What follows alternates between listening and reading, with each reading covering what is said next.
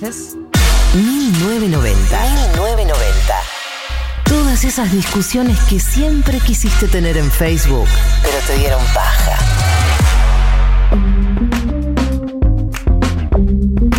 En abril del año 1996 eh, se registró un video, se filmó un video en donde se lo ve al ex juez federal Juan José Galeano eh, ofreciéndole 400 mil dólares a Carlos Tejeldín, eh, que era en ese momento un comerciante de autos ilegal, para que eh, acuse a cuatro policías bonaerenses como quienes eh, habían recibido la traffic que había sido usada en el atentado a la AMIA, la traffic que era de Tejeldín.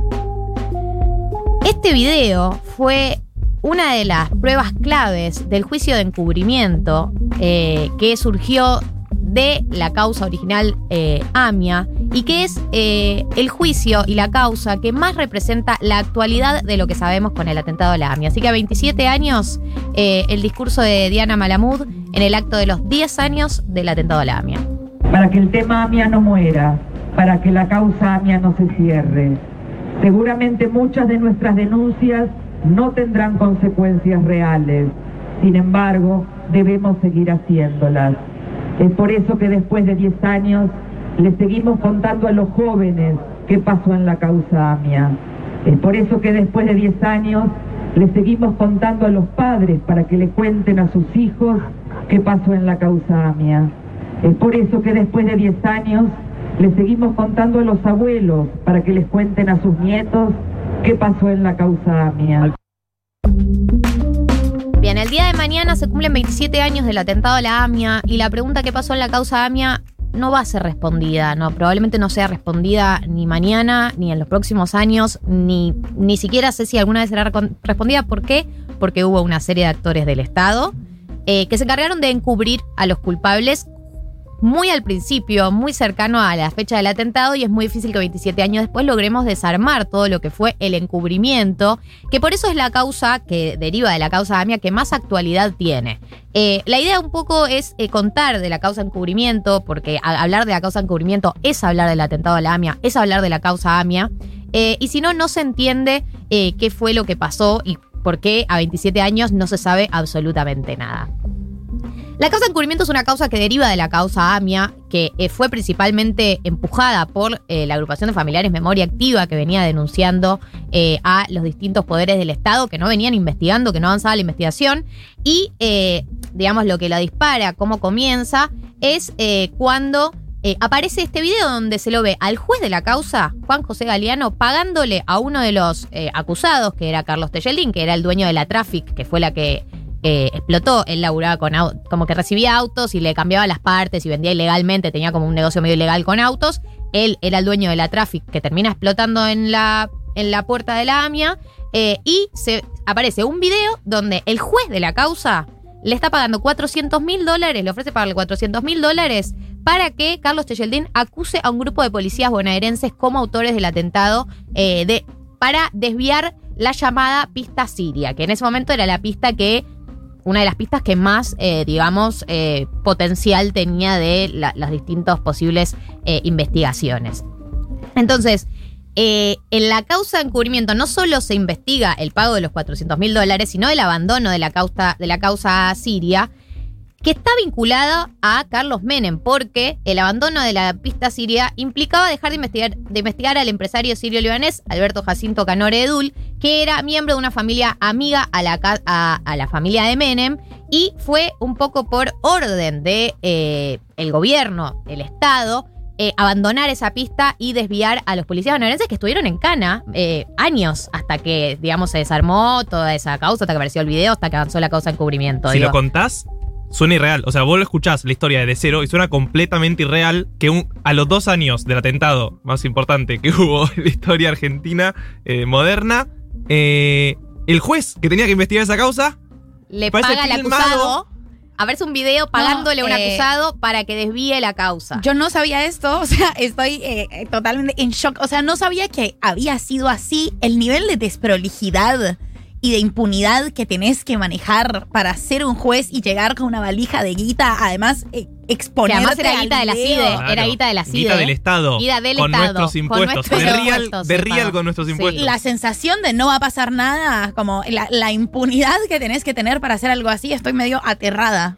El tema es que cuando distintos familiares empiezan a, acusar, eh, no solamente a Galeano, sino a distintas personas, como el jefe de la CIDE de ese momento, como los ex fiscales eh, Mulen y Barbaquia, como el ex sub- sub- subsecretario de la CIDE, Anchésar, como distintas personas empiezan a acusar a los familiares, la dirigencia comunitaria de ese momento, Amia Hidaya, sale a defender la labor del juez Galeano, y por eso hay un quiebre entre las agrupaciones de familiares, algunas agrupaciones familiares y la dirigencia comunitaria. Bueno, la dirigencia comunitaria al día de hoy todavía defienden a los fiscales Mulen y Marbaquia, eh, que ahora vamos a profundizar un poco sobre la causa de encubrimiento, que formaron parte de todo un entramado que se armó para desviar las pistas que teníamos en ese momento, que incluyó desde quemar evidencia, desde eh, falsos testimonios, que incluyó todo tipo de maniobras súper turbias para desviar, digamos, lo que era la causa inicial. Sí, no solo inoperancia, que es a los que nos tiene acostumbrado el sistema Claro. judicial argentino, sino claramente un hecho que demuestra que querían encubrir.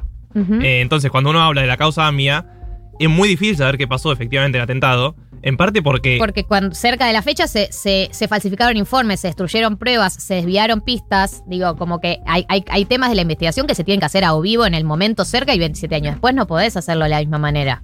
Eh, digo, eh, eh, en la causa encubrimiento, que ya tiene su condena, que fue en febrero del 2019, se confirmó que hubo un encubrimiento. Carlos Menem salió absuelto. También fueron absueltos el ex comisario Jorge Fino Palacios y el ex titular de la DAIA Rubén Beraja. eh, el, abogado Víctor Stinfale y el ex agente de la CIDE Patricio Finen, pero sí fueron condenados eh, Juan José Galeano, que ya no podía ejercer como juez, eh, Hugo Anzorrey, que es el ex jefe de la CIDE, Carlos Tejeldín, que era el dueño de la Traffic, Carlos Castañeda, que fue uno eh, de los eh, de los que debió la investigación, Juan Carlos Sánchez, que era el ex agente de la CIDE, Barbaquia eh, y Mullen, que eran los ex fiscales que eh, en teoría consintieron el pago de la coima, que derivó en el arresto de los policías bonaerenses, estaban al tanto de esa coima, digamos, eh, y la ex esposa de Tejeldín. Lo que pasa es que si bien fue un avance enorme haber logrado que haya una condena por la causa de encubrimiento desde la memoria activa, distintas agrupaciones familiares lo que plantean es que las penas no se corresponden con la magnitud de los hechos, esto es algo que suele pasar en el Poder Judicial, y que además deja fuera personas que se probó que formaban parte, como Veraja, Carlos Menem. Entonces, eh, las agrupaciones familiares han apelado a estas condenas porque quieren que se aumenten las penas y quieren que además se condenen a eh, los que quedaron como absueltos, como Veraja, Menem y etcétera. eh, y están en esa instancia, digamos, con la causa encubrimiento. Pero este es el motivo por el cual no sabemos nada de la causa AMIA, porque es muy difícil hoy en día recuperar la evidencia que se destruyó. Sí, y el último imputado, digamos, el último, la última persona que estaba siendo investigada era justamente Tejeldín, que también fue absuelto en la causa AMIA, en la real, la que se investigaba el atentado en sí, no el encubrimiento, fue absuelto porque no hay pruebas. Entonces, sigue abierta la causa para investigar qué pasó en el atentado puntualmente, eh, abierta entre comillas, digo, porque lo que estamos diciendo es muy difícil saber qué pasó, pero sigue abierta porque es un delito de lesa humanidad, según dijo la justicia, pero no hay acusados. Entonces tenés a los a, lo- a las personas, bueno, después podemos hablar mejor del memorándum con Irán y tenés a los, a los supuestos eh, iraníes que participaron supuestamente en atentado y que tenés que pedirles indagatorias, pero no, no saben nada más, está trabada ahí. Entonces no tenés acusados, no, no hay posibilidad de avanzar en la causa. Y, y siempre se intentan hacer distintos tipos de avances, como fue el memorándum. O sea, se intentan inventar como maneras de avanzar en una causa que no tiene hacia dónde ir. Eh, en la actualidad tenemos tres puntos. Uno, se, se absolvió, eh, a, como decía Marta Tejelín, en el juicio que le hizo Ami Adaya. Ami la dirigencia comunitaria, quería demostrar que Tejeldín era parte de una red terrorista y no pudieron demostrarlo, porque si demostraban esto, podían como retomar la idea de que no hubo un encubrimiento, sino que Tejeldín y los policías eran un vínculo local, como que estaba sucediendo. Pero la realidad es que Tejeldín, lo que se entiende, es que él no sabía bien para qué era la traffic, eh, como que no, no, no tiene un vínculo terrorista, sino que Claro. formó parte de un, de un entramado más grande. Eh, Segundo, hay un informe de la CIDH, de la Corte Interamericana de Derechos Humanos, que dice que el Estado argentino es responsable y que la causa se eleva a juicio. Entonces, Memoria Activa, que es la agrupación de familiares que llevó a cabo el juicio por encubrimiento, la causa encubrimiento, va a ir a la Corte Interamericana a tener un juicio contra el Estado argentino eh, y que eh, lo que busca es que haya el Estado argentino reconozca que eh, no protegió a su gente, le negó justicia y le negó una investigación, porque además hay otros datos que no son menores, que es que hubo avisos antes del atentado, hubo un aviso en la Embajada Argentina, en Brasil, de una espía, hubo un aviso, hubo dos avisos de que iba a haber un atentado en una institución judía eh, con 45 días de anticipación, se avisaron distintas cosas y igual no se previno. Eh, entonces se busca también el reconocimiento de que el Estado no solo no, aportó justicia, sino que obstruyó la investigación. Entonces es un Estado que sistemáticamente los fiscales, el juez, el presidente de la nación se encargaron de que no se sepa quiénes, sean, quiénes eran los culpables de la causa AMIA. En tercer lugar, eh, hay algo que pasó durante el gobierno de Macri, que es que se hizo pública la presión del gobierno de Mauricio Macri, principalmente del ministro de Justicia Germán Garabano, para que no se acuse a Müller ni a Barbaki, a los fiscales, porque tenía vínculo con ellos. Eh, y además desarmaron la UFI, que era eh, el, el, espacio que, que, investigaba la causa AMIA. se había armado durante el gobierno de, Cristina Kirchner una, una, UFI que investigaba y del macrismo se encargaron de desarmarla. Eh, y en, en, en, su momento, el ex titular de la UFI AMIA, Mario Simadevilla, que fue el, el, titular durante el gobierno de Macri, ni bien eh, lo corrieron, dijo que no había ningún interés en aportar a la investigación del atentado y sí un interés muy marcado en que algunos responsables del encubrimiento fueran absueltos, principalmente vinculados a Miolen y que eran estos dos fiscales que eran cercanos a Garabano. Entonces, eh, también aparece eh, esto de eh, hacer público que durante el gobierno de Mauricio Macri se intentó desarmar la UFIAMIA y se intentó encubrir a dos de los fiscales que formaban parte del juicio de encubrimiento. Sin, para armar mejor el mapa mental, sí. resumen de las causas que hay.